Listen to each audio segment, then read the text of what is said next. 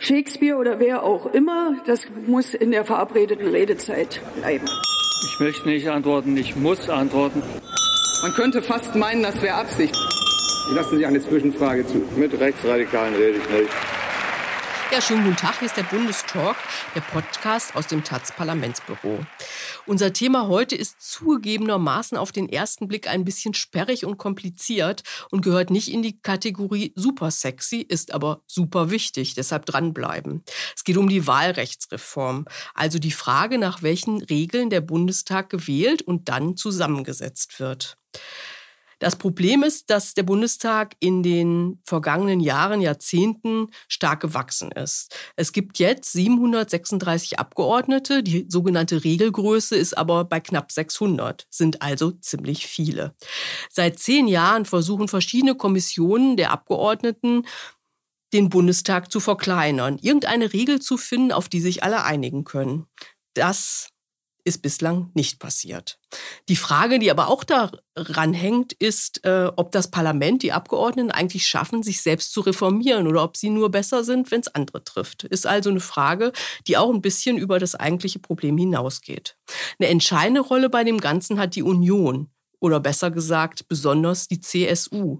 Die profitiert nämlich von der jetzigen Regel am meisten und hat sich in den vergangenen Jahren am meisten geweigert, dass es zu einer Reform kommt.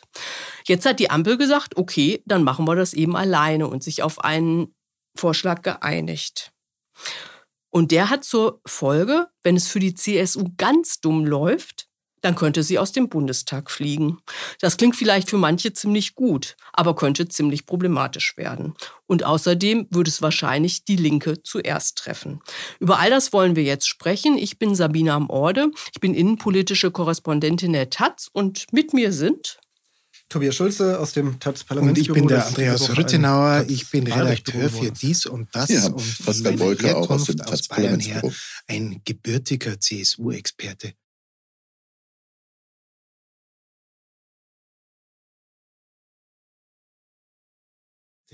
genau. Und deshalb sind wir alle hier. Zu links, zu utopisch, zu Klima. Zu kaufen. Die Wochentaz. Die neue linke Wochenzeitung. Immer samstags neu am Kiosk. Vielleicht fangen wir mal damit an, dass wir erklären, was die Ampel plant. So ganz allgemein. Naja, vielleicht fangen wir damit an, was überhaupt das Problem ist. Also, der Bundestag äh, wird gewählt mit äh, einem Doppelsystem. Einerseits nach dem Verhältniswahlrecht und da gibt's Listenmandate für und andererseits mit der Erststimme Wahlkreisstimmen. Jetzt ist das so, dass eigentlich es so sein sollte, 299 Abgeordnete über die Landeslisten, 299 Abgeordnete über die Wahlkreise. So viele Wahlkreise gibt es. Jetzt ist aber das Problem, dass das zwei Systeme sind, die sich eigentlich äh, nicht so gut verstehen. Und äh, früher war das dann so, dass man äh, das einfach so gemacht hat, den einen Teil hat man ganz normal nach dem Verhältniswahlrecht vergeben und den anderen Teil die Direktwahlkreise. Wenn dann also eine Partei mehr Direktwahlkreise geholt hat, als sie eigentlich an, äh, im Verhältniswahlrecht äh, am Stimmergebnis zusteht, haben sie dann einfach mehr gehabt. Das verzerrt natürlich äh, die Zusammensetzung des Bundestages. Und es äh, hat dazu geführt, dass das Bundesverfassungsgericht vor ein paar Jahren gesagt hat, das geht nicht, sondern das muss dann ausgeglichen werden, damit auch tatsächlich das Verhältnis gleich bleibt. Das hat allerdings dazu geführt, dass der Bundestag wesentlich größer geworden ist aufgrund der sogenannten Überhangmandate und dass die Überhangmandate ausgeglichen worden sind durch Ausgleichsmandate. Und das hat dazu geführt, dass jetzt 700, ich glaube 736 Abgeordnete da sind, statt diese 598. Jetzt könntest du noch erklären, wie die Überhangs- und äh, Ausgangsmandate berechnet wurden oder lassen wir das lieber bleiben?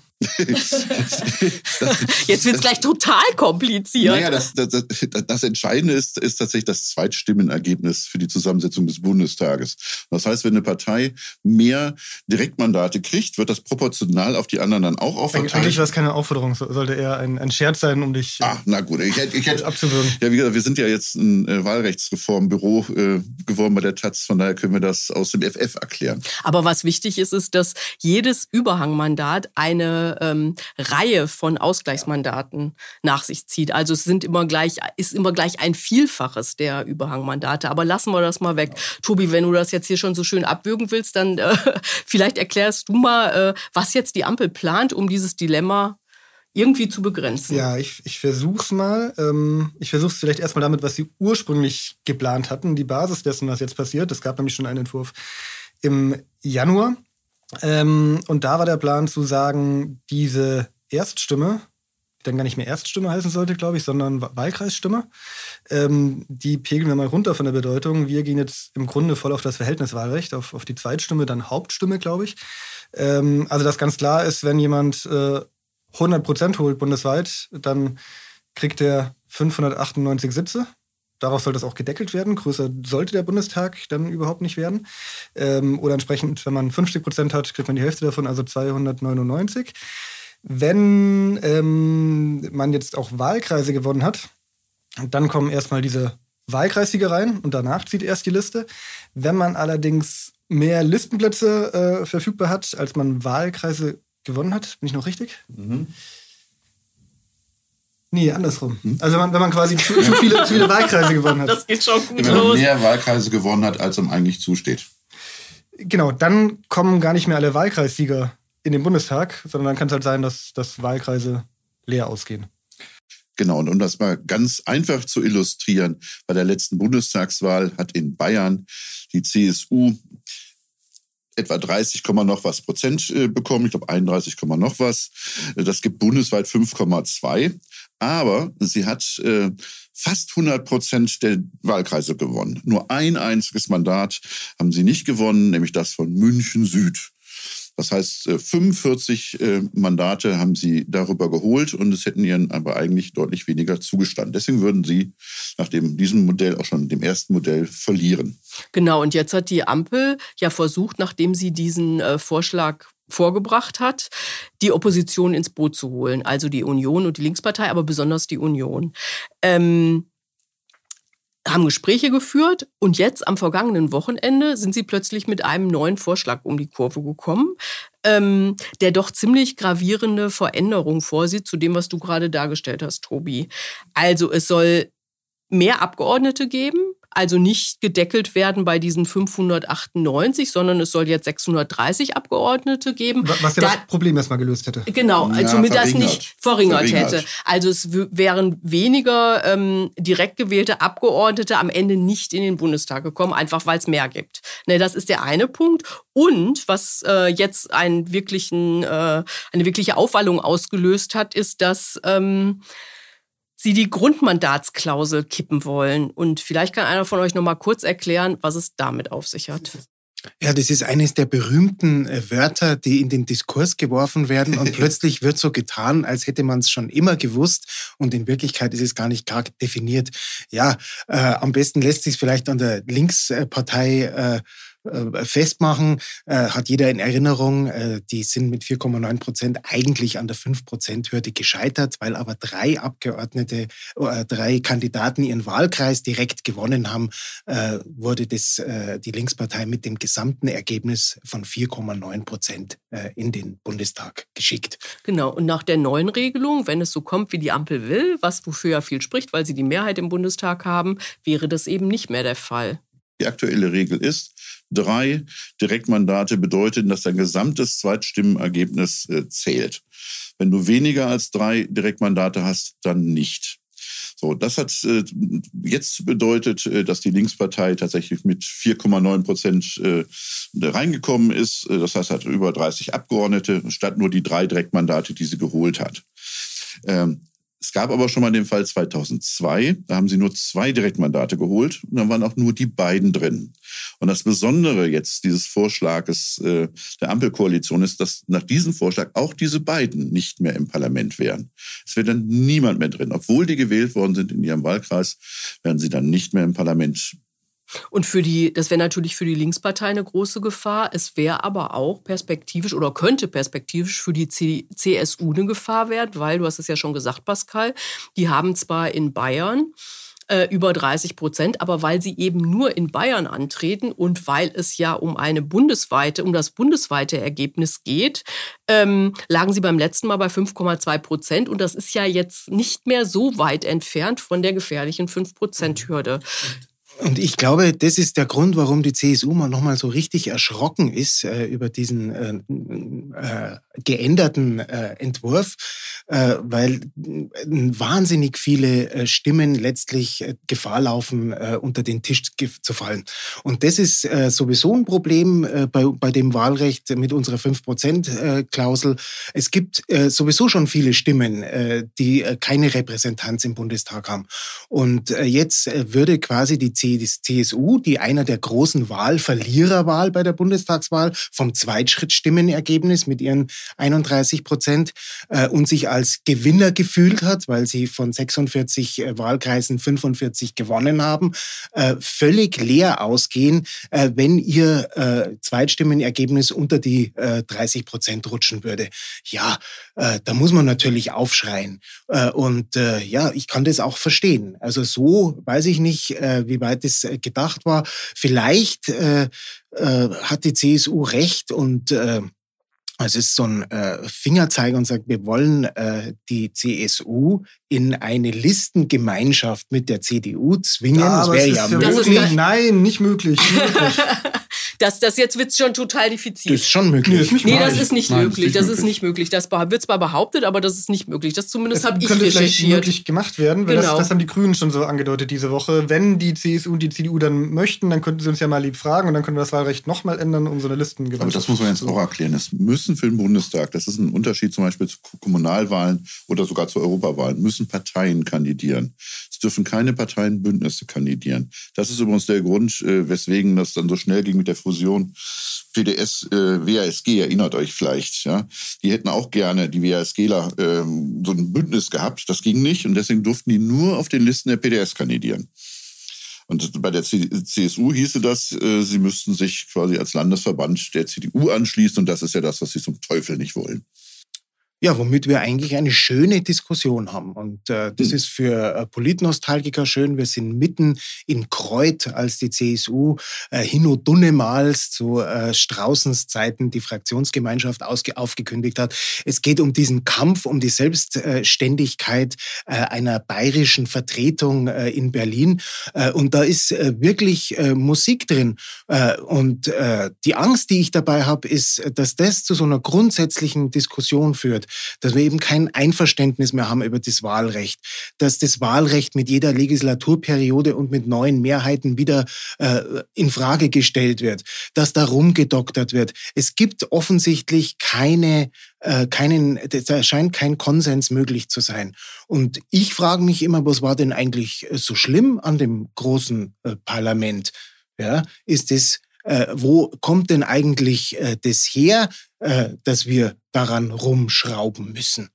Also ich muss sagen, mir leuchtet es ja ein, dass der Bundestag zu groß ist. Es liegt nicht nur daran, dass da ständig neu gebaut werden muss und immer in, am Anfang der Legislatur äh, nichts mehr geht, weil die erstmal ihre Container beziehen müssen, sondern auch, weil zumindest was, die, was viele Abgeordnete sagen, die Ausschüsse zu groß sind. Es reden immer mehr Leute, die Redebeiträge werden immer kürzer und dass es irgendwie nicht hilfreich ist, wenn immer mehr Leute im, äh, äh, im Bundestag sitzen, leuchtet mir ein. Aber trotzdem finde ich die Frage berechtigt. Ähm, ist es so? Seht ihr das auch so? Ist es ist eigentlich das, äh, das Ziel erstmal das Richtige, also den Bundestag zu verkleinern? Ähm, ich sehe es auch nicht unbedingt so. Also klar, man muss aufpassen, dass es nicht immer noch größer wird. Und das hätte ja auch passieren können mit dem, mit dem alten Modus. Es gab ja schon so äh, Vorhersagen, es könnten 900 werden oder so. Aber ich meine, das weiß man ja nicht. Ja, also gut, irgendwo hört schon auf. Aber ähm, Sabine, was du eben meintest, dass die Abgeordneten sich immer alle äh, beschweren. Wir sind viel zu viele in den Ausschüssen. Ähm, ich höre auch manchmal das, das Gegenteilige. Ähm, dass manche Fraktionen es schon, ja, dass sie Schwierigkeiten haben, immer jeden Posten zu besetzen, was, glaube ich, auch damit zu tun hat, dass diese Regierung äh, total viele irgendwie Beauftragten Posten in der Regierung geschaffen hat. Also da gibt es irgendwie den Tourismusbeauftragten und den maritimen Beauftragten der Bundesregierung und, und dies und das, was alles Leute aus dem Parlament sind. Die Abgeordnete sind dann aber mit einem halben Fuß auch im Ministerium sitzen ähm, und dann keine Zeit mehr haben für, für die Ausschüsse. Und ähm, ganz aktuell diese Woche gab es da wieder so einen Fall, wo jemand hochbefördert wurde kürzlich und jetzt äh, in, in zwei, drei Ausschüssen die Frage ist, wie wird das jetzt nachbesetzt und irgendwie so einfach ist es nicht. Ich glaube, bei der Linkspartei, Pascal, das weißt du vielleicht besser, die haben ja zum Teil auch Probleme, einfach ja. weil wegen ihrem schlechten wenig. Wahlergebnis. Ja. Sind nur 39 und äh, da alles zu besetzen an Ausschüssen äh, Redebeiträgen und sonst was ist für die eng. Ja. Genau. Ja, aber das dann ist ja nochmal was anderes. Ja, aber wenn du mit 5% oder sagen wir mal 4,9% äh, irgendwie 60 Abgeordnete bekommen würdest, statt 39, wäre das einfacher. Und wenn du in Zukunft mit 5% nur noch, ich weiß nicht, wie viel es denn sind, noch 30 Abgeordnete hast, wird es halt noch schwieriger. Aber letztlich äh, frage ich mich, waren es denn nicht die WählerInnen, die dafür gesorgt haben, dass der Bundestag immer größer wird? Da wird jetzt am Recht rumgeschraubt und so, aber das Wahlverhalten hat sich verändert. Es muss natürlich mehr ausgeglichen werden, wenn mehr Parteien im Bundestag vertreten sind.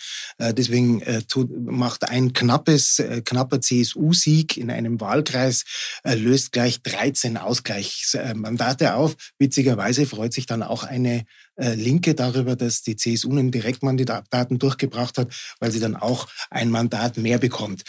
Und aber ja, die Leute wählen offensichtlich falsch. Äh, die, und das finde ich so ein bisschen äh, den, äh, den Makel an dieser Reformiererei.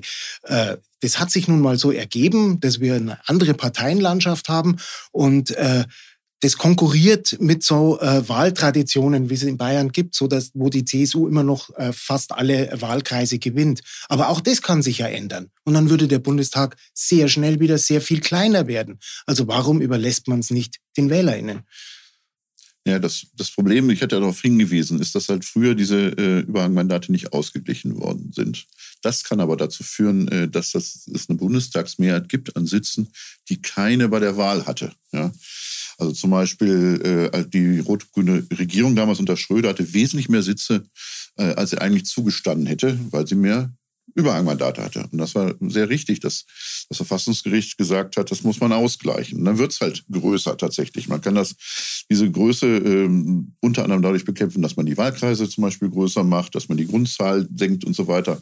Aber diese Spielereien, die auf Kosten der Repräsentanz gehen, finde ich halt hoch problematisch. Ich meine, die Union hatte auch einen Vorschlag gehabt, äh, der fand ich mindestens genauso problematisch war. Die haben das sogenannte Grabenwahlrecht vorgeschlagen. Also man hat einerseits äh, die mit der Zweitstimme gewählten und andererseits die Wahlkreiskandidaten. das hätte übrigens dazu geführt. also 50-50. Genau. Und das wird nicht miteinander äh, ausgerechnet und äh, verglichen. Das hätte bedeutet, am konkreten Beispiel CSU, dass sie nicht nur diese 45 Abgeordneten bekommen hätten, sondern sogar noch 16 drauf, die Zweitstimme.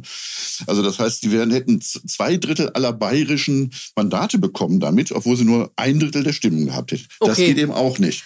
Bevor es jetzt noch wir noch ein Zusatzmodell irgendwie äh, hier im Detail erläutern, lass uns noch mal zu dem Ampelvorschlag zurückkommen und was daran gut und was daran nicht so gut ist. Ähm, vielleicht fangen wir mit dem Kappungsmodell an. Also das ist das, was äh, was glaube ich du gesagt hast, äh, ganz am Anfang erklärt hast, Pascal. Also das ist, äh, wenn es mehr Oh Gott, jetzt muss ich mich auch sammeln, damit ich es nicht falsch sage. Äh, wenn es mehr ähm, Direktmandate gibt, als quasi das Ergebnis der Zweitstimme zulässt, dass dann eben nicht alle direkt, äh, direkt gewählten Abgeordneten in den Bundestag einziehen. Das ist natürlich eine komplizierte Sache. Ähm, was haltet ihr davon? Ist die, ist die Aufregung berechtigt, die es ausgelöst hat? Ja, ich finde, sie ist äh, berechtigt, wobei natürlich mit diesem Zusatz, dass wenn bei einer Partei, die unter 5 Prozent äh, bleibt, dass dann alle wegfallen, das noch viel problematischer Das ist jetzt nochmal ein besonderer Ja, weil dadurch Fall. kann das noch eine viel höhere Anzahl äh, haben. Wir reden ansonsten durch diese Erhöhung auf 630 wahrscheinlich von 24 Mandaten etwa, die nicht ausgeglichen worden sind, äh, würden. Aber das bedeutet ja, äh, dass wenn ich ausgerechnet so in meinem Wahlkreis wä- wählen würde, wäre meine Stimme auch für Müll. Dann brauche ich nicht mit der Erststimme abstimmen. Also wenn das nämlich vollkommen egal ist, ob ich wen ich da wähle, der zieht sowieso nicht im Bundestag ein, hebelt das eigentlich das, äh, das Wahlkreis Naja, aber es ist, ist ja auch nicht ganz egal. Also wenn genug Leute in deinem Wahlkreis den wählen, dann hat er ja schon Chancen, äh, quasi mehr Stimmen zu haben als ein Parteikollege in einem anderen Wahlkreis und dann also doch einzuziehen. Und wenn du den dann nicht gewählt hast und es an der Stimme fehlt, dann halt doch wieder deine Ich meine, was, ja, was, entscheid, was das Entscheidende ist, ist ja, dass äh, die mit einem besonders geringen Ergebnis gewählten äh, Leute dann nicht einzählen. Also ich meine, es gibt ja jetzt Direktabgeordnete, die haben 20 Prozent oder noch weniger ne, und ziehen damit ein. Also da muss man, kann man schon die Frage stellen, ist das jetzt wirklich irgendwie äh, äh, die, die Unterstützung im Wahlkreis so groß, dass der, der oder die unbedingt einziehen muss? Aber es ist natürlich eine grundsätzliche Frage. Das wird ja aber auch nicht grundsätzlich beantwortet, weil ja nur der nicht einzieht, dessen Kollegen besonders viele äh, Direktmandate für die Partei geholt haben. Insofern, äh, ja, da wird kein Schuh draus. Und ich glaube, dass man an dem Punkt ist, wenn man das diskutiert, ja, wie viel Mehrheitswahlrecht will man? Ja, will man mehr, dann müsste man so Richtung Grabenwahlrecht gehen. Oder will man weniger, dann ist man so bei dem Entwurf äh, der, der Ampel, wo das Verhältniswahlrecht äh, mit der, der Zweitstimme im absoluten Zentrum ist. Und genau an dem Punkt sind wir. Und ich glaube, da muss man wirklich drüber nachdenken, wie wichtig ist uns äh, der Wahlkreis, wie wichtig ist uns das Engagement der Kandidaten für den Wahlkreis. Äh, ja, was macht es aus? Ja, vielleicht ist es ja auch kein Zufall, dass äh, das ausgerechnet in Bayern äh, die CSU äh, mit ihrer äh, Omnipräsenz vor Ort äh, dort äh, so gute äh, Erststimmenergebnisse einfährt. Äh, und wollen wir das, dass jeder in seinem Wahlkreis den äh, äh, seinen Abgeordneten auch kennt, oder wollen wir es nicht? Und genau das ist so eine Richtungsentscheidung. Wenn wir diesen, äh, wenn wir diesen äh, äh, Gesetzentwurf der Ampel äh, bekommen, dann wird es entwertet und dann kann das jeder für sich entscheiden, äh, ja, äh, beteilige ich mich an diesem Spielchen oder lasse ich das äh, weg, weil, naja, letztlich ist es nicht entscheidend. Ich finde es nicht entscheidend. Ähm, einerseits, weil wenn man mal rumfragt, äh, die Leute, wer ist denn dein Wahlkreisabgeordneter, wissen auch viele gar nicht. Also ich musste selber erstmal überlegen, wer, wer hat da nochmal bei mir in Neukölln gewonnen. Ähm, also ich glaube, diese Bedeutung, die man da rein interpretiert, haben die Wahlkreise gar nicht unbedingt.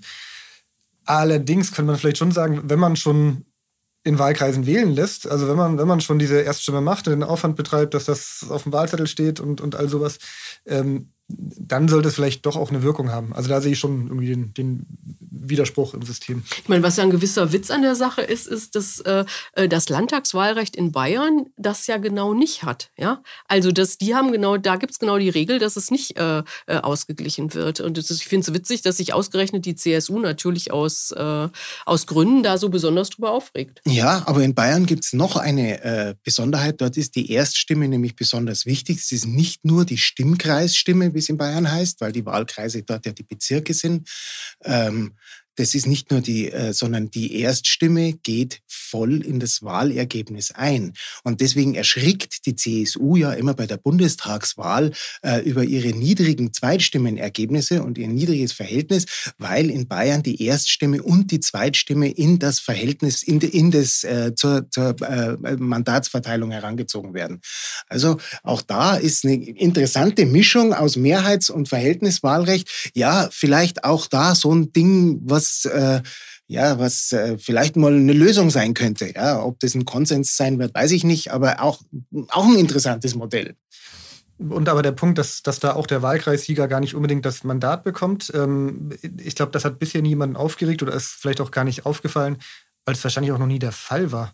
Also weil bei Landtagswahlen in Bayern ja auch die CSU die allermeisten Wahlkreise gewinnt und natürlich immer über der 5%-Hürde äh, ist und war. Ähm, so, dann gibt es mittlerweile die Grünen, glaube ich, die auch ab und zu Wahlkreise gewinnen, die in Bayern aber auch weit, weit über den 5% sind. Das Einzige wäre vielleicht irgendwann in Zukunft mal die SPD, die ja in Bayern wirklich Richtung 5% ganz gefährlich segelt, aber kommunal zum Teil doch noch ganz gut verankert ist mit Oberbürgermeistern und so weiter. Also da könnte es vielleicht theoretisch mal passieren. Ähm, aber ja, real hat es eben nie eine Rolle gespielt. Und die Aufregung jetzt bei dieser Bundesregelung der geplanten ist, glaube ich, so groß, weil man eben die beiden Beispiele so konkret gerade vor Augen hat. Ja, und weil äh, dadurch tatsächlich, äh, wenn man Pech hat, die Erststimme halt ganz gravierend äh, entwertet wird. Also nämlich für den Fall, äh, dass tatsächlich äh, zum Beispiel die CSU nicht einziehen würde, hätte das eben wirklich die, die Folge, dass nur München Süd im Bundestag mit einem, äh, einer direkt gewählten vertreten wäre. Äh, außer ähm, dort wählen dann äh, aus Protest gegen die Grünen so viele Leute in CSUler, dass zwar nicht der CSUler reinkommt, die Grünen aber auch nicht. Und das ist irgendwie nicht sinnvoll. Ja? Also, ähm, also dann hätte die Ampel wäre konsequent gewesen, hätte sie gesagt, wir machen nur noch Verhältniswahlrecht. Ja, aber dieses Ding, dass so in einem Wahlkreis ist deine Stimme wichtig, im anderen nicht, das halte ich äh, wirklich für ein äh, schlechtes Modell. Sie haben in vielen Punkten halt ziemliche Widersprüchlichkeiten drin. Ich möchte noch ein Beispiel äh, bringen, wo mich das sehr irritiert. Ähm, und das gilt zum Beispiel, dass es eine, äh, unterschiedliche Behandlung geben, äh, gibt zwischen Einzelbewerbern und Parteibewerbern. Ja? Machen wir das mal ganz konkret. In äh, Berlin-Friedrichshain gewinnen ja immer die Grünen. Aber jetzt kommen die Leute mal auf die Idee, wollen keinen Grünen mehr haben oder keine Grüne. Dann hätten sie die Auswahl zwischen einem Einzelbewerber und dem, der Vertreterin der Bergpartei. Das ist so eine kleine anarchistische Partei. Die hat beim letzten Mal kandidiert, die kandidiert nur dort. Wenn der Einzelbewerber gewählt wird, dann ist er im Bundestag. Wenn die Frau von der Bergpartei gewählt wird, wäre sie nicht im Bundestag. Und das finde ich einfach Unsinn. Ja, das ist eine äh, nicht nachvollziehende Ungleichbehandlung. Das ist einfach Murks, was die da gemacht haben. Das heißt, wenn ich das jetzt richtig verstanden habe, so tief bin ich noch äh, gar nicht vorgedrungen, äh, dass äh, wenn äh, ich mich um als äh, Parteivertreter um eine äh, in einem Wahlkreis um die Mehrheit bemühe, dann muss ich auch eine Landesliste haben, sonst dann musst du über 5% kommen. Genau, deine Partei muss dann ganz, auch, auch wenn du nur in diesem Wahlkreis für diese eine Partei kandidierst, die wirklich nur dort dich hat, das reicht schon, damit du dann nicht mehr gewählt werden kannst. Aber jetzt gibt es ja auch theoretisch die Möglichkeit für die CSU, um das ganze System dann auszutricksen, äh, zu sagen, in Bayern haben wir zwar unsere ganz normale Landesliste, aber in den Wahlkreisen äh, nominieren wir keine, keine Direktbewerber, ähm, sondern schicken da CSU-Leute hin, die dann aber unabhängig äh, sich, sich bewerben. Also nicht als CSU-Vertreter antreten, sondern als Unabhängiger. Und wenn die Wähler das dann mitmachen, dann könnten die in allen Wahlkreisen diese unabhängigen CSU-Bewerber wählen. Und dann haben die da ihre 45 Wahlkreise, weil für Unabhängige gilt ja diese Kappungsregel nicht. Ähm, wenn die CSU dann mit den Zweitstimmen trotzdem über die 5% bekommt, kriegen sie auch über die Liste ihre, ich weiß nicht, 30, 40 Abgeordneten und haben dann doppelt so viel wie bisher. Also das, das System aber, ist Manipulationsanfällig. Ja, aber es ist natürlich, wäre natürlich wirklich schwierig, wenn die CSU konsequent mit einem äh, Beschiss des Wahlrechts antritt, was es ja wäre. Ja, äh, was übrigens, was übrigens auch sein Beispiel hat, äh, in, äh, bei bayerischen Kommunalwahlen äh, tauchte irgendwann mal eine junge Liste auf mit äh, Leuten, die ja junge Studenten, vor allem in den juristischen und betriebswirtschaftlichen Ausbildungen und die ja haben ihre Stimmen gewonnen. Dann stellte sich raus, das ist sozusagen eine Tarnliste der CSU, äh, wo lauter junge Unionler über einen Umweg äh, in die Kommunalparlamente wollten. Es ist aufgeflogen und die Wahlen mussten wiederholt werden. Also so einfach ist der Beschiss nicht. Oder ein anderes Beispiel, also äh, kommt mir gerade, der Gedanke kam mir gerade erst, deswegen weiß ich nicht, ob, ob das wirklich so funktionieren würde, aber wenn man von der CSU weggeht und sie überlegt, die AfD oder eine andere rechte Partei, probiert das mal in Sachsen aus, dann könnten die damit doch auch ihre, ihre Mandate hochschrauben. Ja, na klar können die Und das. die hätten vielleicht auch weniger Skrupel, sowas zu machen. Und das ist natürlich auch der Haken jetzt an diesem äh, Wahlverfahren übrigens, äh, dass es eben keine äh, Ausgleichsmandate mehr gibt, gerade an dem CSU-Beispiel. Das wäre dann tatsächlich äh, ein trickreiches Grabenwahlrecht. Ähm, was du da gerade geschildert hast, nämlich man tut so, als wäre man Einzelbewerber und dann gibt es noch die Liste, dann zählt das ja, addiert sich das. Ähm, dann hätte man wieder einen Ausschlag, wenn ich kurz äh, reingehen äh, darf, in Richtung Mehrheitswahlrecht. Man würde sehr genau hingucken, wer wo in welchem Wahlkreis äh, gerade äh, reüssiert. Äh, kann natürlich super spannend sein. Ich denke an diesen kleinen Wahlkreis in Thüringen, wo ein gewisser Herr Maaßen sich um ein Direktmandat bemüht hat äh, und ganz Deutschland hat darauf hingeguckt. Also auch das kann sozusagen äh, politisches Bewusstsein fördern, wenn man in den Wahlkreisen äh, einen Wettbewerb lostritt, der wirklich entscheidend für ein Ergebnis ist. Ich meine, das Irre ist ja, ich glaube, dass wenn tatsächlich die CSU das beim nächsten Mal so machen würde, das würde ja gar nicht als Beschiss angenommen äh, werden, sondern die Leute würden sagen, ach, da haben wir es doch mal diesen Preußen da gezeigt. Ja, äh, äh, übrigens, es gibt natürlich es gibt ja, es gibt wenn ich das kurz widerspreche, muss ich nur einwerfen, es gibt natürlich auch Bayern, die das anders sehen. Es gibt auch nicht CSU-Bayern. Ja, nur nicht so viele. ja. es, gibt, es gibt natürlich noch eine andere Möglichkeit, wie die CSU ihr, ihr ein mögliches Desaster verhindern kann, wenn nicht mehr so viele sie wählen wollen. Sie müsste halt bis zur nächsten Wahl durchsetzen, dass die Bayern als nationale Minderheit anerkannt werden. Also wenn Sie das schaffen, dann gilt für Sie nicht mehr die 5%-Klausel. Das ist wie, dann gilt das Gleiche wie beim SSW, dem Südschlesischen Wählerverband, ja, also die dänische Minderheit. Die ist ja auch mit einem Menschen im Bundestag vertreten, obwohl die nicht 5% geschafft haben und auch kein Direktmandat. Das könnte die CSU natürlich auch versuchen. Okay, ich wäre okay, dankbar, weil dann könnte ich mir endlich eine Satellitenschüssel äh, an den Balkon hier in Berlin machen, wenn ich als nationale Minderheit ja, ja. die Heimatsender empfangen will. Genau. Okay, okay. Trotzdem kommen wir jetzt mal äh, äh, zurück zum Kern vielleicht des Problems oder was heißt Kern des Problems? Ähm, wir haben jetzt ja viel argumentiert mit ähm, äh, unterschiedlichen Auslegungen. Aber was glaubt ihr denn, wie vermittelbar ist das Ganze eigentlich an die Wählerinnen und Wähler? Das ist ja auch nicht unwichtig. Also meine Meinung hat sich dann im Laufe der Woche ein, ein klein wenig gewandelt. Man muss vielleicht dazu sagen, wir reden hier gerade, bevor es passiert. Die Hörer werden es aber hören, nachdem es passiert ist. Also es ist gerade äh, Donnerstagabend, genau. dass wir hier sitzen. Genau, und morgen am Freitag wird äh, im Bundestag debattiert und dann auch endgültig ab, abgestimmt. Und man muss davon ausgehen, dass das äh, äh, dann erstmal angenommen wird. Genau, wenn wir jetzt mal vier Tage zurückgehen zum Montag, da war das ja alles ganz frisch. Ähm, ich weiß noch, wie wir da, glaube ich, auch zusammensaßen. Irgendwie, Sabine, du hast den Entwurf gerade gerade organisiert und irgendwer meinte, ja, aber heißt das dann nicht, dass die CSU dann gar keine Mandate hätte? Und dann meinten die anderen, ah nee, Quatsch. Das, das kann äh, gar nicht sein. Äh, äh, genau, bis dann Pascal, du, glaube ich, nachmittags in einem Pressegespräch warst und von da dann... Äh ich hatte den Entwurf von äh, Sabine äh, und die haben das sehr geschickt in die Begründung verpackt und genau an diesem Beispiel Einzelbewerber und Parteibewerber, da hat sich das dann erschlossen, aber nicht sonst. Und danach gab es einen Hintergrund tatsächlich derjenigen von den Grünen, der FDP und der SPD, die diesen Gesetzentwurf ähm, äh, erarbeitet hatte. Und dann habe ich ihm dann diese Frage gestellt und äh, ich habe viele äh, erstaunte äh, Gesichter gesehen, vor allen Dingen, als die mir dann bestätigt haben, dass es genauso ist. Ja. Genau, und als du uns das dann geschrieben hast, da war ich auch erst ähm, ja, sehr, sehr baff, weil ich fand, das ist so irgendwie gegen jede Intuition. Das habe ich, glaube glaub ich, auch im Kommentar dann geschrieben. Also die Sache, man lässt die Leute im Wahlkreis wählen, aber dann gibt es das Mandat doch nicht. Und das nicht nur bei Einzelnen, sondern vielleicht eben bei 45 Leuten oder eben bei, bei einer ganzen Partei. Ähm, jetzt ist es aber auch so, dass ich mir mit ein bisschen Abstand denke, das alte System, das hat doch auch so, so viele Schwächen und so viele Widersprüche, weil es eben schwierig ist, ein Wahlsystem zu schaffen ohne Widersprüche, das trotzdem praktikabel ist. Und na, wir, wir sind es halt gewohnt irgendwie schon, schon ewig, haben in der Schule die Dinge gelernt mit Überhangsmandat, Ausgleichsmandat, personifizierte Verhältniswahl oder, oder wie das heißt. Also wir, wir waren halt einfach gewohnt, dass es, dass es schräg ist. Ähm, jetzt kommt halt ein neues schräges Modell und vielleicht werden wir uns ein Stück weit ja auch dran gewöhnen. Aber das bisherige Modell so war eben nicht schräg. Es hat nur den Bundestag groß gemacht. Zu deiner Schulzeit äh, ist das noch nicht ausgeglichen worden. Da gab es die Ausgleichsmandate äh, noch nicht. Da war das schräg. Aber jetzt ist es nicht schräg. Es ist ein äh, sehr gerechtes Modell, außer, außer das, worauf du hingewiesen hast, Problem der 5%-Hürde. Also wenn du bei der letzten Bundestagswahl 6,3 Millionen Menschen gehabt hast, die eine Partei gewählt haben, die nicht über 5 Prozent gekommen ist. Das sind 13,5 Prozent. Das ist verdammt viel.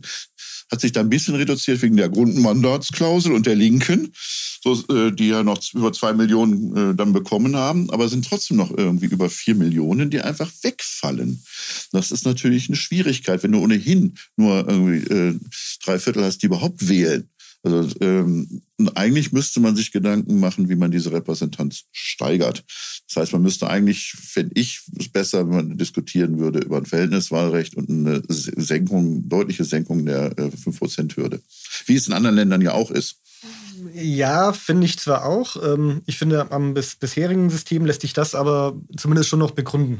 Ähm, ne, dass man sagt, man will nicht, dass das Parlament total versplittert und die Weimarer Republik und da war es ganz schlimm und so weiter. Ich würde auch sagen, 5% ist ein bisschen viel, aber es, es lässt sich schon einigermaßen schlüssig erklären.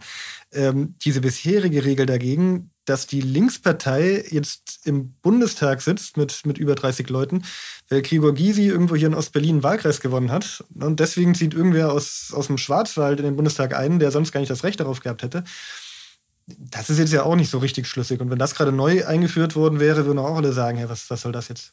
Also ich finde, darüber kann man tatsächlich diskutieren.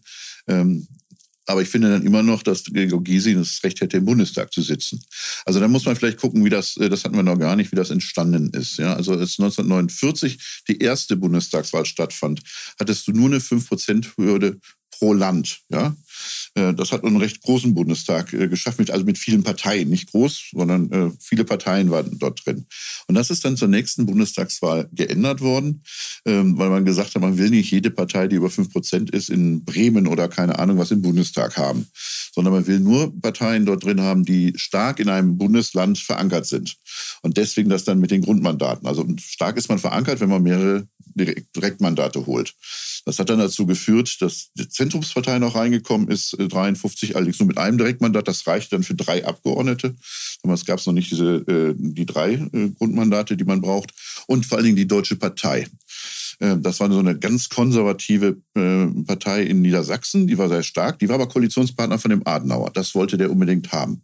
Äh, die brauchte er also weiter. Und ähm, deswegen haben zum Beispiel dann in diesen Wahlkreisen CDUler gar nicht kandidiert, damit wirklich auch der Mensch von der Deutschen Partei das Direktmandat kriegt und die dann mit viel mehr Abgeordneten im Parlament gekommen sind, als sie dann äh, eigentlich geholt haben. Die haben nur 3,3 Prozent geholt. Das war eigentlich der ursprüngliche Grund. Ähm, und man hat das mit den 5 Prozent übrigens auch äh, gemacht, damit man die Bayern-Partei los wird im Bundestag. Die war nämlich damals noch bei fast 10 Prozent in Bayern. So, das ist aber der, der, der historische Ursprung. Und dann gab es dann über Jahrzehnte ja nur noch drei Parteien und dann erst mit den Grünen äh, dann die vierte. Und erst, dieses Problem ist erst wieder aufgetaucht mit der äh, PDS und dass man jetzt aber dahin geht, wo es gerade der Ampelkoalition gerade so gut passt, ähm, die, die Linke da äh, kalt machen zu wollen, das hat einfach mehr als ein Geschmäckle. Ja, danke für den interessanten Exkurs. Ähm, ein, ein Widerspruch zu, zu deinem letzten Satz. Du sagst, die Ampel will, will die halt platt machen und das sind so opportunistische Gründe. Ähm, ja, kann natürlich sein, ist aber erstmal nur eine Option und, und eine Unterstellung vielleicht auch. Ähm, ich halte es für möglich, dass die Genese eine andere war, dass nämlich diese Leute der Ampelfraktionen, die an der Reform gearbeitet haben, ähm, dass die eben sehr stark so eine Binnensicht hatten und auch eine nerdige Sicht ähm, auf, auf dieses neue Wahlsystem. Und aus dessen Binnenlogik heraus, finde ich, kann man, kann man diese neueste Änderung schon irgendwie begründen und verstehen. Also wenn man sagt, man senkt sowieso die Bedeutung der, der Erststimme und geht viel stärker auf die Verhältniswahl, also will im Grunde, dass es eine reine Verhältniswahl ist, wo man nur über die Wahlkreisstimme noch ein bisschen äh, bei den Personen mitreden darf, ähm, dann macht es ja tatsächlich ein bisschen wenig Sinn zu sagen, aber Grigor Gysi ausgerechnet, äh, der darf jetzt jenseits der, der eigentlichen Mehrheitsverhältnisse in den Bundestag mit rein. Aber wenn er als Einzelbewerber kandidiert, dann schon. Ja, da ist äh, da. Hm, ja. Aber äh, ich würde würd gerne nochmal würd gerne noch einen Punkt, äh, weil, weil du zur Genese des Ganzen äh, gesprochen hast, Tobi. Ähm, es ist ja so, dass irgendwie bei der Anhörung der Sachverständigen zu dem Thema tatsächlich die Sachverständigen, die von der Union benannt worden sind, ähm, gesagt haben, dass in dem neuen Modell, was die Ampel sich überlegt, die Grundma Grundmandatsklausel äh, besonders schwierig haltbar sei, weil, weil nämlich, also die Geschichte ist dahinter, dass äh, die Ampel mehr als Verhältnis, mehr auf das Verhältniswahlrecht geht und dadurch das Direktmandat sowieso geschwächt äh, wird. Das ist jetzt eine ziemlich krude Entwicklung, dass dadurch angeblich, ich weiß nicht, ob es stimmt, aber das ist die Erzählung, dass dadurch diese Debatte nochmal angeregt wurde.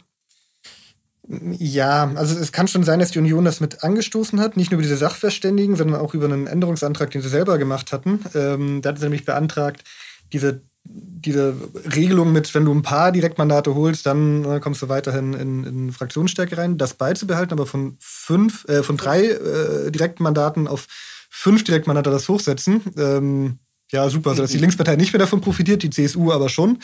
Ähm, so, und die Ampel hat das dann dankbar aufgenommen und gesagt, ja, stimmt, da könnte man rangehen, aber jetzt machen wir es mal ganz anders. Das heißt, ja, irgendwie kann schon sein, dass die Union das mit angestoßen hat. Ähm, die Sachverständigen von der Ampel jetzt so stark vorzuschieben, wie sie es machen, ist aber auch äh, eigentlich, eigentlich so ein bisschen ein dreckiger Move.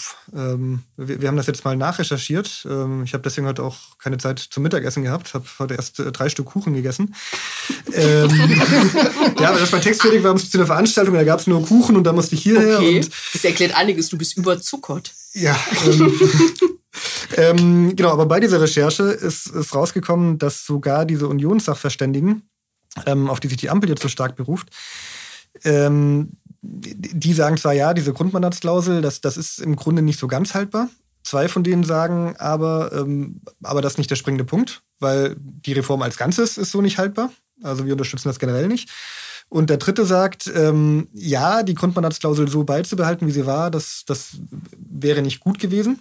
Ähm, einfach so ersatzlos zu streichen, findet er aber auch nicht gut. Sondern er sagt, dann sollte man es irgendwie ausgleichen. Zum Beispiel, was wir vorhin hatten, äh, die 5%-Hürde absenken oder regionalisieren, dass man sagt, wenn man in einem Bundesland über 10% äh, bekommt, dann, dann gilt das auch schon.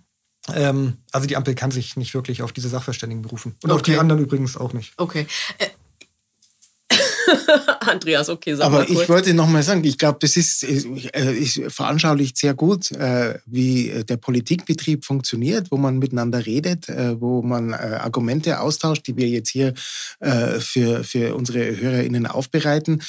Und jetzt ist es aber in der politischen Debatte und jetzt wird so heftiges Vokabular benutzt, dass da so viel verbrannte Erde entsteht, dass ich es eigentlich am liebsten das Thema vom Tisch hätte hätte. Wenn äh, der CSU-Generalsekretär äh, äh, sagt, also wer, den, äh, wer äh, die Mehrheit im Wahlkreis äh, gewinnt äh, und nicht ins Parlament gibt, sowas gibt's nur in Schurkenstaaten. Hm. Äh, da ist äh, die Basis jedes vernünftigen Dialogs ist tot und bevor das verabschiedet ist, steht schon fest, äh, dass es eine Verfassungsklage äh, gibt und das bei so einer Sache äh, wie dem Wahlrecht. Und das ist einer der weiteren Punkte, äh, wo wir jetzt, sobald es quasi in in der öffentlichen Debatte ist, von einer sachlichen Diskussion in eine total polarisierte Debatte äh, gestürzt sind. Äh, und das ist eigentlich, äh, ja, es hätte eigentlich nicht schlimmer kommen können. Aber das heißt ja, dass irgendwie man, man muss nur, wenn man das nicht will, ein paar steile Thesen in den Raum werfen und damit heizt man die Stimmung so an, dass man dann eine Reform nicht mehr umsetzen kann. Das ist ja, kann ja auch nicht die Lösung und sein. Der vernünftige Dialog mit der CSU ist ja eh nicht. Also der, der, nicht da haben sie ja, da haben sie ja seit äh, zehn Jahren ungefähr probiert. Ich würde aber gerne noch mal weil du das ja auch angedeutet hast, äh, äh, Pascal, dass sozusagen da, oder warst du das, Tobi, weiß ich jetzt gar nicht mehr, einer von euch beiden hat gesagt, dass da quasi auch so ein bisschen die Linkspartei entsorgt werden soll. Das ist ja ein bisschen, oder geht ein bisschen in die Richtung, was zum Beispiel, ich meine, du hast jetzt schon ähm, die CSU erwähnt, ähm, Merz, also Fraktionschef der CDU oder der Unionsfraktion, aber CDU-Chef, äh, hat von einer Manipulation des Wahlrechts gesprochen. Ähm, äh, Dobrindt, der Landesgruppenchef der CSU, hat einen Vergleich mit ähm, diesem Gerrymandering gemacht, was äh, ja aus ein harter Vorwurf aus den USA ist, also dass äh, Wahlkreise so zugeschnitten werden, dass sie die eigenen, die Chancen der eigenen Partei erhöhen. Das sind ja alles wirklich heftigste Vorwürfe der Manipulation. Glaubt ihr wirklich, dass da was dran ist? Also würdet ihr sowas in der Richtung der Ampel unterstellen? Nein, würde ich eben nicht. Das wollte ich eigentlich gerade damit sagen. Ich glaube, da wird ein äh, nerdiger Diskurs geführt, ja, mit so ein paar äh, Hintergedanken. Vielleicht äh, denkt sich jemand im, äh, auch, ja, diesen Pickel am Arsch von Linkspartei, den wollen wir jetzt mal ausdrücken. Aber äh, ich, ich, im Endeffekt glaube ich wirklich, dass rechtschaffen äh, gearbeitet worden, äh, um einen, äh, um den Bundestag zu verkleinern. Das war ja das Ziel. Äh, und äh, am Ende stehen wir vor dieser aufgeheizten Debatte und die führt die und die ist nicht mehr einzufangen. Und die könnte dazu führen, äh, dass wir jetzt wirklich sowas kriegen wie äh, ein ständiges Rumschrauben am äh, Wahlrecht. Geht die nächste Bundestagswahl anders aus?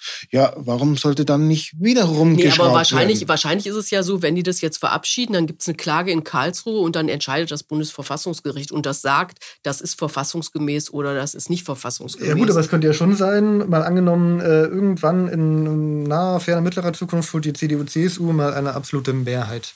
Ähm, das hältst, vor, du für, das hältst du für möglich. Naja, vor, vor, ein paar Jahren gab es noch mal eine Konstellation, wo es gar nicht so weit davon entfernt war. Also wenn man allein mal überlegt, wenn FDP und Linke das nächste Mal rausfallen wegen unter 5% und also ich halte es jetzt nicht für komplett ausgeschlossen. Wenn man dann noch annimmt, dass ähm, ja, sich die Union, kann ja auch sein, in eine ungute Richtung entwickelt und da unanständige Leute äh, dann das Sagen haben oder noch unanständigere oder mehr unanständige als heute, ähm, dass die dann auf die Idee kommen, ja, jetzt reformieren wir das auch nochmal. Ist ja egal, ob das Verfassungsgericht gesagt hat, die jetzige Version ist verfassungskonform, hindert sie ja nicht daran, trotzdem nochmal eine Reform zu machen. Dann eben mit der Begründung, was Andreas auch gesagt hat, na, die Ampel hat es ja damals auch so gemacht, das wird jetzt halt immer so gemacht bei jeder Wahl. Und dann entscheiden die, äh, wirklich so ein Grabenwahlrecht einzuführen. Also ja, krasses, krasses Mehrheitswahlrecht. Ähm, wodurch Schöne Grüße aus den USA. Das ist ein halbes, äh, halbes Wahl, äh, Mehrheitswahlrecht. Das ist kein krasses Mehrheitswahlrecht. Aber es ist eins, was natürlich das Verhältniswahlrecht deutlich äh, aushebelt und relativiert. Aber dein Beispiel ist trotzdem richtig. Es, es ist in den 60er Jahren hat es tatsächlich in der Union und in der SPD die Diskussion gegeben, ein Mehrheitswahlrecht einzuführen. Das hätte Immer die, wieder, ja, kann ich auch Das hätte die erinnern. FDP kalt gemacht. Die Union war äh, vehement dafür. In der SPD gab es starke Stimmen, zum Beispiel Herbert Wehner, der war auch dafür. Aber äh, zum Glück war dann die Mehrheit in der SPD klug genug, dass sie gemerkt hat, das kann auch gegen sie schlagen. Und deswegen äh, ist es dann verhindert worden und die FDP äh, hat auch alles dafür beigetragen, dass es verhindert wird. Aber diese Diskussion kann natürlich wiederkommen. Das ist richtig. Aber das, ist, das Grundproblem ist, dass es hier möglich ist, dass du mit einer einfachen Re Regierungsmehrheit das Wahlrecht änderst. Und das zur ist- nächsten Wahl, ne? Das ist auch. und genau, das ist mein nächster Punkt und das zur nächsten Wahl. Und natürlich lädt das zur Manipulation ein. Die Große Koalition hat der CSU drei Direktmandate geschickt. Die ist im jetzigen Bundestag äh, stärker vertreten, als sie eigentlich von Zweitstimmen drin wäre, weil die Große Koalition eine Regelung gemacht hat, dass drei Direktmandate nicht ausgeglichen werden. Das sind CSU-Mandate. Natürlich ist das eine Manipulation gewesen, ja, äh, als politischer Kompromiss. Ähm, Und ich wäre vehement äh, dafür, dass wir eine Re- Regelung haben, entweder, dass es eine deutlich größere Mehrheit geben muss dafür, um sowas zu beschließen, dass nicht einfach eine Regierung das machen kann. Oder, und am besten beides, dass das erst für die übernächste Wahl gilt, wie das in anderen Ländern üblich ist. Zum Beispiel in Griechenland ist das jetzt so. Die nächste Wahl wird nach dem richtigen Verhältniswahlrecht äh, gewählt und nicht mehr nach diesem bisherigen Modell, der Sieger kriegt 50 Mandate mehr. Beim übernächsten Mal ist das wieder geändert, äh, weil du einen zwischenzeitlichen Regierungswechsel hast. Aber eine Regierung kann nicht unmittelbar profitieren von einer Wahlrechtsänderung. Und das wäre in Deutschland auch gut. Dann würde sich die Ampel uns auch nicht dem Verdacht aussetzen, zu manipulieren. Ich würde gerne noch mal auf einen anderen Punkt kommen. Und zwar haben wir jetzt ja relativ viel über die Union geredet, mit der es ja auch viele Gespräche gab, auch wenn äh, letztendlich irgendwie viele davon ausgegangen sind, dass man da sowieso keinen Kompromiss finden werden wird, weil es diese Versuche in den vergangenen Legislaturperioden ja auch schon gab. Aber was ist denn eigentlich mit der Linkspartei? Hat die wirklich versucht, da richtig mitzumischen? Ich bin mir da nicht so ganz sicher. Ich glaube, dass sie die Gefahr nicht richtig erkannt haben, was auch daran lag, dass äh, SPDler und Grüne, und zwar noch in der Bundestagssitzung im Januar hoch und heilig äh, erklärt haben, dass sie auf keinen Fall äh, die Linkspartei kalt machen wollten, dass sie solche äh, Spielereien mit der Grundmandatsklausel nicht machen würden. Die haben die Union dafür attackiert. Und ich glaube, die haben sich in falscher Sicherheit äh, äh, gewogen und haben deswegen auch bei den Anhörungen ihr Experte über ganz andere Sachen geredet, nämlich die Frage Ausländerwahlrecht, Wahlrecht mit 16, Parität und ähnliches. Also alles, was man auch noch machen kann, was aber mit der aktuellen Auseinandersetzung nichts zu tun hatte. Und ich glaube, sie haben sich da wirklich knallhart übertölpeln lassen. Das ist dann ja auch irgendwie so schlechte Oppositionsarbeit, ähm, dass ich mir denke, unabhängig von, von der Frage, ist das System fair und so weiter, wenn dann ausgerechnet die Linkspartei wirklich deswegen rausfällt, ich glaube, so, so wirklich vermissen werde ich sie auch nicht. So wichtig eigentlich eine gute linke Opposition auch wäre. Aber es zeigt doch ja, mustergültig, dass die nichts hinbekommen. Das ist immer ein schwieriges Argument. Also wenn du in einzelnen Fragen irgendwie äh, nicht vernünftig aufgestellt bist, also dann Ja, wäre zum Beispiel, wenn's nur dann wär zum Beispiel die SPD schon längst nicht mehr im Bundestag. Also In welchen Fragen sind die denn im Moment vernünftig aufgestellt? Nee, jetzt keine, ja, keine Grundsatzdebatte über die Linkspartei, das führt jetzt aber zu weit. interessanter Punkt, weil äh, das spricht ja wirklich wieder für den, also immer wenn der Verdacht der Manipulation im Raum liegt, ist es ja schon äh, ungut bei so einem äh, Thema, das so allgemeine äh, Fragen äh, betrifft. Und so wie du das geschildert hast, ja, äh, die haben nicht mit offenen Karten gespielt und plötzlich äh, äh, muss die Linkspartei den Eindruck haben, äh, sie ist irgendwie ausgetrickst worden. Ja, das finde Aber- ich nicht in Ordnung, wenn es um so Dinge wie Wahlrecht Aber geht. das ist jetzt auch eine Unterstellung, weil es könnte auch wirklich sein, dass, äh, dass diese Geschichte mit der Grundmandatsklausel wirklich erst im Zuge des Prozesses dazugekommen sind, weil sie der Union entgegenkommen wollten. Und wenn man es mal strategisch betrachtet und jetzt nicht vom, von dem Inhalt des Wahlrechts äh, ausgeht, dann wäre es natürlich für die Ampel eine ganz andere äh, Erzählung, wenn sie sagen könnte, nur die Union geht wieder nicht mit, weil die Union davon so profitiert. Ne? Und jetzt ist es aber so, dass dadurch, dass die Linke auch dagegen bestimmen wird, ja wahrscheinlich, ähm, dass es eben eine völlig andere Erzählung ist. Ja gut, aber hätte, hätte man gesagt, man gibt der Linken das Ausländerwahlrecht, was ja irgendwie eigentlich schon richtig wäre, aber hm, hätte die Union zusammen mit der Bildzeitung die riesen, riesen Kampagne gemacht. Irgendwie Habeck, Habeck und die Ausländer nehmen uns das Land weg oder, oder sonst was. Ähm, also hätte die Sache auch nicht befriedet. Naja, aber wenn man zum Beispiel das Wahlrecht äh, mit 16 äh, selber im Programm hat, dann könnte man schon sich vorstellen, dass dann äh, eine Partei dann auch in solchen Verhandlungen darauf dringt. Und ich habe nichts zu den Grünen da gehört. Gar Und nichts. Da finde ich, da bin ich so ein bisschen wieder bei dem, was ich am Anfang gesagt habe. Das finde ich interessant. Da, das sind interessante Diskussionen um die Zukunft des Wählens, äh, um die Zukunft des Wahlrechts. Und die Frage äh, äh, oder die, die äh, am Wahlrecht rumzuschrauben mit der einzigen Motivation, äh, die Zahl der Abgeordneten auf eine gewisse Nummer zu begrenzen, ja, das führt vielleicht zu diesen merkwürdigen äh, Konstellationen, über die wir jetzt gerade geredet haben, äh, und ist nicht eigentlich wirklich im Sinne äh, einer verbesserten demokratischen Repräsentanz notwendig. Wenn wir ähm, mal auf die juristische Ebene gehen, ich weiß, hier ist jetzt, jetzt kein Jurist und keine Juristin am Tisch, aber trotzdem, ihr habt euch ja auch damit beschäftigt die ganze Zeit. Ähm, wenn es, also die C CSU oder besser gesagt Bayern wird ja klagen, das hat Söder ja schon relativ klar gesagt, ob, ähm, ob aus der Unionsfraktion eine, eine Klage kommt, die ja auch berechtigt wäre. Das ist noch offen, weil bei der CDU das irgendwie nicht so ganz klar ist, ob sie da mitgehen werden. Aber Glaubt ihr oder was ist die Einschätzung von Experten? Hält das vor dem Verfassungsgericht stand oder nicht? Zehn Experten, zehn Meinungen, äh, weiß man nicht. Ja, ich hab, äh, weiß ich, kann ich natürlich auch nicht sagen. Ich habe was gehört vom Stimmgewicht. Das sollte immer gleich sein und äh, das äh, ja muss jetzt überprüft werden, ob quasi dieses äh, abgespeckte äh, Mehrheitswahlrecht sozusagen, ob dann noch jede Stimme äh, überall gleich viel wert ist. Hm. ja, das, da wird dann drüber entschieden werden. Also ich kann mir vorstellen, dass es dadurch riskanter geworden ist, eigentlich für die, für die Ampel, dass ähm, generell es nicht mehr so ist, äh, also dass wenn du ähm, dein Direktmandat holst, aber die Partei unter 5 Prozent äh, bleibt, dass das wegfällt. Also weil tatsächlich die CSU so nah dran ist. Man muss ja immer an konkreten Beispielen, ist es realistisch oder nicht. So, und wenn du tatsächlich da möglicherweise ein ganzes Bundesland äh, ohne Wahlkreiskandidaten im Bundestag hast, ich glaube, das ist schwierig. Bei dem anderen hast du auch eine Abwägungsfrage, aber da hätte es, glaube ich, schon eher sein können, dass sie sagen, das sind so wenig Wahlkreise betroffen, das ist nicht vielleicht relevant. Aber Tobias hat vollkommen recht, das ist eine komplett offene Frage, äh, wie das äh, ausgeht. Das Bundesverfassungsgericht ist für manche Überraschung gut gewesen. Wie gesagt, die früheren ähm, äh, Regierungsparteien waren auch fest der Meinung, dass man Überhangmandate nicht ausgleichen muss und waren dann sehr erschrocken, als das Verfassungsgericht ihnen das auferlegt hat. Ähm, Ihr habt ja euch jetzt alle total skeptisch geäußert. Ich muss sagen, ich fand den äh, ursprünglichen Ampelentwurf gar nicht so schlecht, obwohl er, also als es noch nicht um die Grundmandatsklausel ging, sondern vorher, weil ich ja, der, wie ich schon gesagt habe, der Ansicht bin, dass es äh, Sinn macht, den Bundestag zu verkleinern. Ähm, was meint ihr denn? Was wäre eine gute Lösung? Ich hätte es ja eben schon gesagt, ich wäre für ein Verhältniswahlrecht und dann mit einer äh, Prozentklausel, wie das in zahlreichen anderen europäischen Ländern ist, vielleicht von drei Prozent. Also man muss sich ja nicht an der Türkei orientieren, äh, die haben 8 Prozent. Äh, sondern also 3 Prozent äh, ist, ist deutlich erschwinglicher, würde auch dem Rechnung tragen, dass die 5-Prozent-Hürde eingeführt worden ist, ähm, als es nur um die Bundesrepublik ging. Ja, jetzt haben wir die DDR zu bekommen, ist also viel größer geworden. Und da gibt es dann auch Sinn, die Hürde abzusenken. Und jetzt habe ich es aber, ich, ich habe vergessen, was du am Anfang gesagt hast, deine Antwort. Ähm, also die Reform durchziehen, aber, aber die Hürde absenken oder alles so lassen und die Hürde nein, absenken? Nur, ich will, will ein ausschließliches Verhältniswahlrecht. Nichts ah, okay, mit Wahlkreisen, sondern ein reines Verhältniswahlrecht.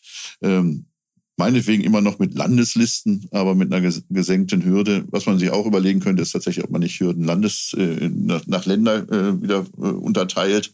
Also dass das nicht deutschlandweit gilt, sondern äh, pro Land. Da müsste man natürlich über die Hürde reden. Zum Beispiel die SPD hätte große Probleme, was du gesagt hast, Sabine, mit einer äh, 10-Prozent-Hürde ähm, äh, in jedem einzelnen Bundesland. Dann könnten sie in Ländern wie Bayern oder Baden-Württemberg Probleme kriegen und im Osten übrigens auch. Äh, ich glaube, da wäre die SPD strikt dagegen. Es war Tobi, der das gesagt hat mit der SPD, aber macht ja nichts. aber du hast jetzt noch nicht gesagt, was du eine gute Idee ich findest. weiß es jetzt gar nicht mehr. Jetzt haben wir hier eine Stunde, glaube ich, geredet und ich glaube, ich habe für alles mal für und dagegen gesprochen und habe ein bisschen einen Knoten im Kopf. Aber es wäre schön, irgendwie ein, ein einfach zu erklärendes Wahlsystem zu haben, was man irgendwie in drei Sätzen erklären kann und man versteht. Was ich ja, auch, äh, was sich mir auch gar nicht erschließt, warum sie äh, davon abgekommen sind, die Erst- und die Zweitstimme nicht anders zu benennen, weil ich glaube, dass das schon für, für total viel Verwirrung sorgt und das fand ich eigentlich eine super Idee, aber darum, äh, darüber brauchen wir jetzt vielleicht nicht mehr zu reden. Jetzt habe ich doch noch eine Idee, was ich, was ich gut finde. Das mit dem, wie heißt das, Panaschieren und so weiter, gibt es das nicht auch in Bayern? Das gibt es bei den Kommunalwahlen in Bayern. Ja. Genau. Gott, jetzt wird total also quasi, dass es keine Wahlkreise mehr gibt, wie es Pascal sagt. Man will nur noch die Liste, aber innerhalb der Liste darf man dann nochmal ankreuzen, wen von der Liste möchte man denn.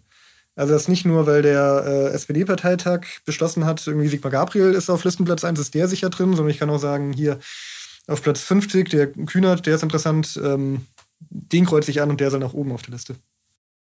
Okay, also das überzeugt mich spontan, weil das ist eine tolle Geschichte, wo man quasi ohne Wahlkreise zu benennen und äh, eine eigene Stimme zu wählen, äh, einen persönlichen äh, Bezug zu einem Abgeordneten, das kann ja auch dann der vom eigenen, aus der eigenen Gegend sein, äh, äh, ja, zum Ausdruck bringen kann mit seiner Stimme. Finde ich super. Man muss natürlich immer daran denken, also wir wählen ja nicht nur in Bayern, sondern wir wählen auch in Berlin und da ist man schon mit dem bisherigen Wahlverfahren leicht überfordert. Okay, okay, jetzt machen wir hier mal einen Punkt. Wir freuen uns wie immer über Rückmeldung an bundestalk.taz.de und über finanzielle Unterstützung natürlich auch. Das geht über Taz zahlig. Ihr könnt den Bundestag auch abonnieren, teilen, liken und empfehlen. Auch das freut uns. Danke an Anne Fromm für die Redaktion und an Daniel Fromm für die technische Umsetzung. Und wir hören uns, wenn ihr mögt, nächste Woche wieder. Bis dahin. Tschüss. Schönes Wochenende. Vielen Dank. Noch nicht Moment. So, damit ist das jetzt hoffentlich auch erledigt.